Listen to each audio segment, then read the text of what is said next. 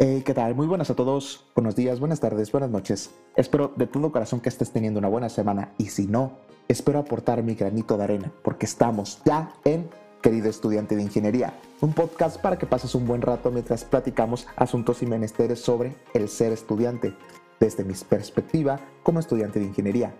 Y tal vez puedas olvidarte por un espacio, aunque sea de unos cuantos minutos, de las noticias del mundo exterior, que en su mayoría, admitámosla, son malas. Asuntos. ¿Qué asuntos? Tareas, trabajos, exposiciones, hábitos, exámenes, aprender un segundo diagonal tercer idioma, aprender un lenguaje o lenguajes de programación, etcétera, etcétera, etcétera. Menesteres. ¿Qué menesteres? Espera, ¿qué es un menester? Dormir, comer, hacer ejercicio y, por supuesto, defecar. Todo lo de salud, pues. Si te interesa escucharme, pon la botón de seguir, pulgar arriba, activar notificaciones o lo que sea que estés viendo en este instante. Mientras tanto, siéntate, relájate, ve por un cafecito porque ya comenzamos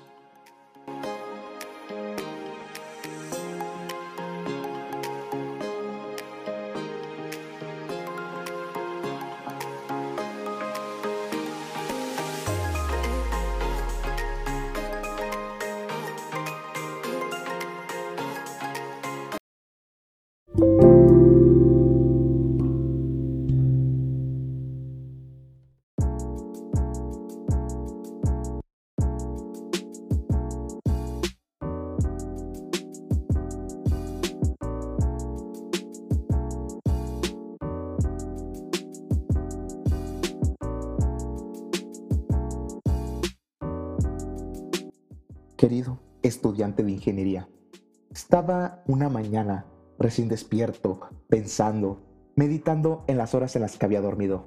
Tengo una aplicación para eso, de hecho. Y de repente me dio curiosidad para saber cuántas horas debemos de dormir para tener un sueño saludable. Preguntas que uno se hace directamente al despertar, ya saben.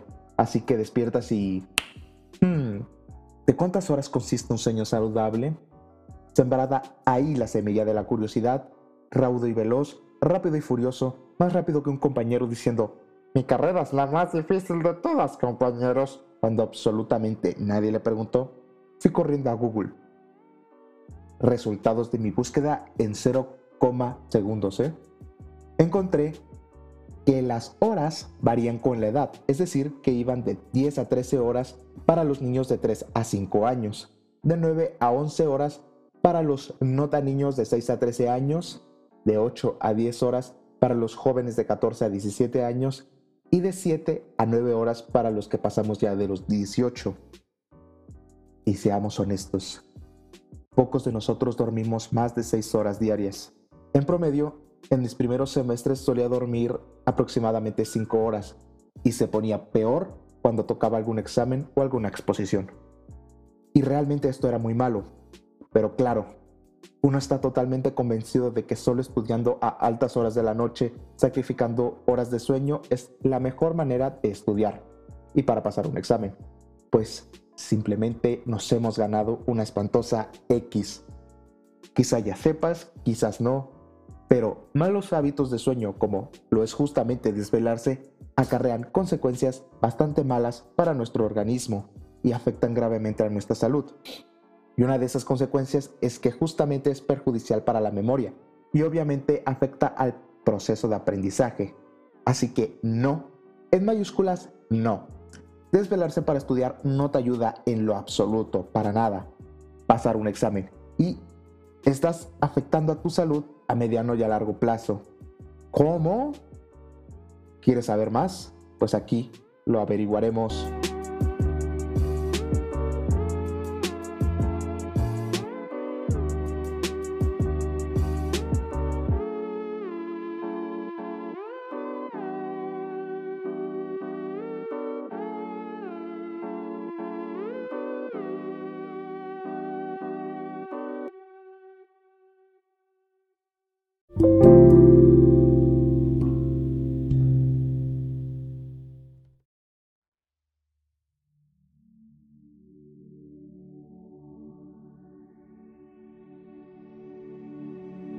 Primero empezaremos por qué es dormir, entender lo que es dormir.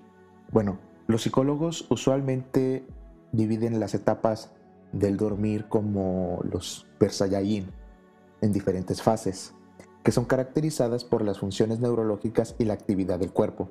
Usualmente se hace la diferencia entre el sueño REM y el sueño no REM, y cada fase se diferencia por las lecturas registradas en el encefalograma. Las fases no REM se dividen en cuatro fases. Fases del sueño, fase número uno, que es el adormecimiento, que es cuando te estás apenas durmiendo, y luego llega la fase 2, que es la del sueño ligero, que sería cuando ya te lograste dormir, pero cualquier ruido te despierta, te cae algo, pasa un camión, yo qué sé. Fase 3, que es la etapa de relajación profunda, que prepara, es muy corta de hecho, y te prepara para la fase 4, que es la del sueño profundo. Y en esta etapa ya es difícil que te despiertes.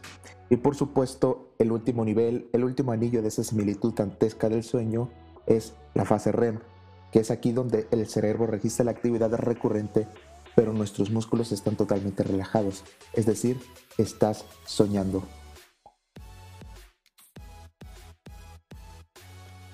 Un artículo en The Annual Review of Psychology titulado Memory and Sleep How Sleep Cognition Can Change the Waking Mind for the Better, que en español sería algo así como memoria y sueño, cómo la cognición del sueño puede mejorar el despertar, o sea, el sistema de despertar. Revela que la consolidación de la memoria está anclada a la calidad del sueño que tenemos. En el artículo elaboran un análisis de cómo la reactivación de la memoria mientras dormimos contribuye a la estabilidad de la memoria y a su propio uso. También consideran que el proceso basado en dormir puede contribuir a la creatividad y al bienestar psicológico. Más que hacen una analogía muy de ingeniería. Imagínate una caja de herramientas mágica repleta de herramientas mágicas que se ajustan para hacer el trabajo que va surgiendo. Si necesitas clavar un clavo, hay un martillo. Si necesitas desatornillar algo, un desatornillador, etc. Y se ajustan al trabajo que hay que hacer, pues. Por lo tanto, las herramientas se optimizan para trabajos similares en el futuro, y de esa manera justamente funciona el cerebro. Es decir, la plasticidad neuronal nos dota de la habilidad de cambiar su funcionalidad de acuerdo a cómo la usemos. Gracias a los cambios constantes en nuestra memoria, no solo podemos aprender cosas nuevas y usar ese conocimiento, sino que podemos usar nuestros cerebros para diferentes tareas. También señalan que los procesos de la memoria durante el sueño no solo ayudan a contrarrestar su debilitamiento, sino que refuerza el poder resolver problemas, que es muy importante, a la creatividad y a la regulación emocional. También que los malos hábitos de sueño, cuando hay mucho estrés y preocupaciones, son bastante documentados. Y avances en estos estudios han arrojado a la luz cómo nuestra vida diaria influye en nuestro sueño, lo cual en un futuro puede devenir a la promoción de mejores hábitos del sueño. Además de que diversos estudios arrojan que un sueño mal logrado tiene gran influencia sobre el riesgo de padecer ciertas enfermedades infecciosas y agravar enfermedades cardiovasculares y el cáncer. Además de que casos diagnosticados con depresión son muy incidentes. Según otro estudio de la misma Annual Review of Psychology, Why Sleep is Important for Health, a Psychoneuroimmunology, eso, Perspective, en español sería algo así como el por qué dormir es importante desde una perspectiva psiconeuroinmunológica, se enfocan en los mecanismos biológicos que están detrás de los efectos, es decir, el impacto que tiene el sueño en el sistema inmunitario considerando este, las disrupciones del sueño, las restricciones del sueño y el insomnio que tienen sobre a. La respuesta inmune antiviral con las consecuencias que esta representa para las respuestas a las vacunas y el riesgo de enfermedades infecciosas. B la respuesta inflamatoria del sistema inmune como consecuencias para enfermedades cardiovasculares, cáncer y depresión. Además de que también se discuten temas sobre cómo el sistema neuroendocrino y el sistema nervioso autónomo se vinculan con la irrupción del sueño y el sistema inmunitario crea lazos entre la disrupción del sueño y la respuesta inflamatoria. Y bueno, la verdad es que el contenido de estos artículos da para bastante tiempo del episodio. Y me gustaría seguir hablando sobre el tema, porque la verdad es que estoy bastante sorprendido sobre lo que he leído al respecto. Y espero hacer, por supuesto, otros episodios más hablando de este tema y con más bibliografía, con más preparación, y porque la verdad que me ha gustado. Pero hasta aquí solo te voy a dejar con un solo consejo. Duerme bien. Por favor.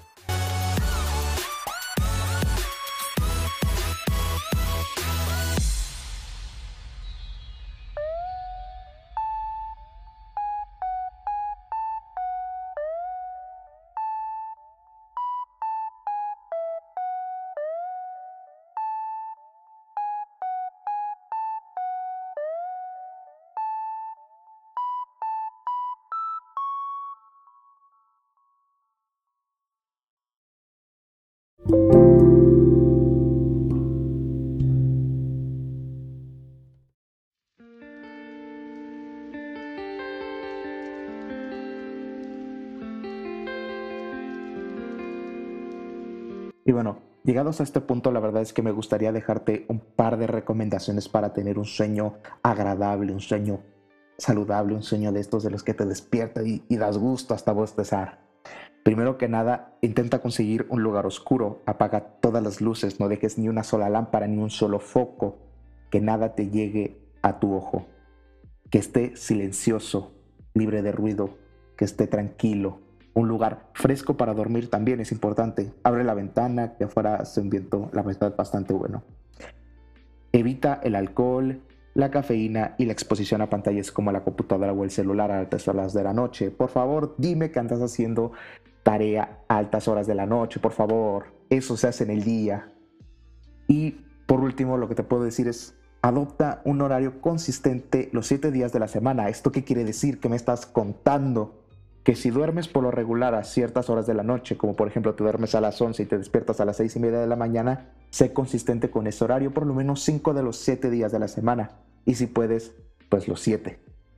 Y bueno, pues más que nada con estos consejos te dejo que la verdad es que eh, no todos los aplico yo, quiero aplicarlos todos, voy por ello. Y, y bueno, hasta aquí el episodio del día de hoy. Espero te haya gustado, espero lo hayas disfrutado, espero te hayas distraído. Yo me voy y la verdad es que no espero vernos la siguiente semana, el siguiente sábado, con otro episodio bastante bueno. Por cierto, no se lo pierdan. Por favor, deja los comentarios en las redes sociales que te dejo en la descripción. Esto me ayuda un montón para seguir mejorando y para tomar en cuenta todos y cada uno de sus consejos. Ya ves que son millones de escuchas los que tengo diariamente, o sea, eso es una cosa increíble. Entonces, nos vemos el siguiente capítulo que va a estar muy interesante, por favor, no te lo pierdas. Hasta luego, chao. Ahí te dejo con, con la salida del episodio.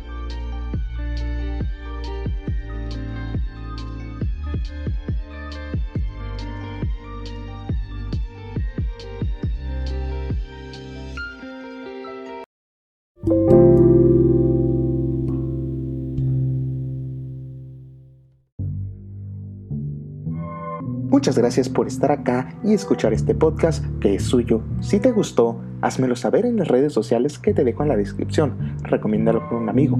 Y si no te gustó, recomiéndalo con la persona que peor te caiga. Eso me ayudaría un montón como no tienes una idea. Y si me lo permites, estaré de vuelta con un nuevo episodio de Querido estudiante de ingeniería. Hasta pronto. Cambio y fuera.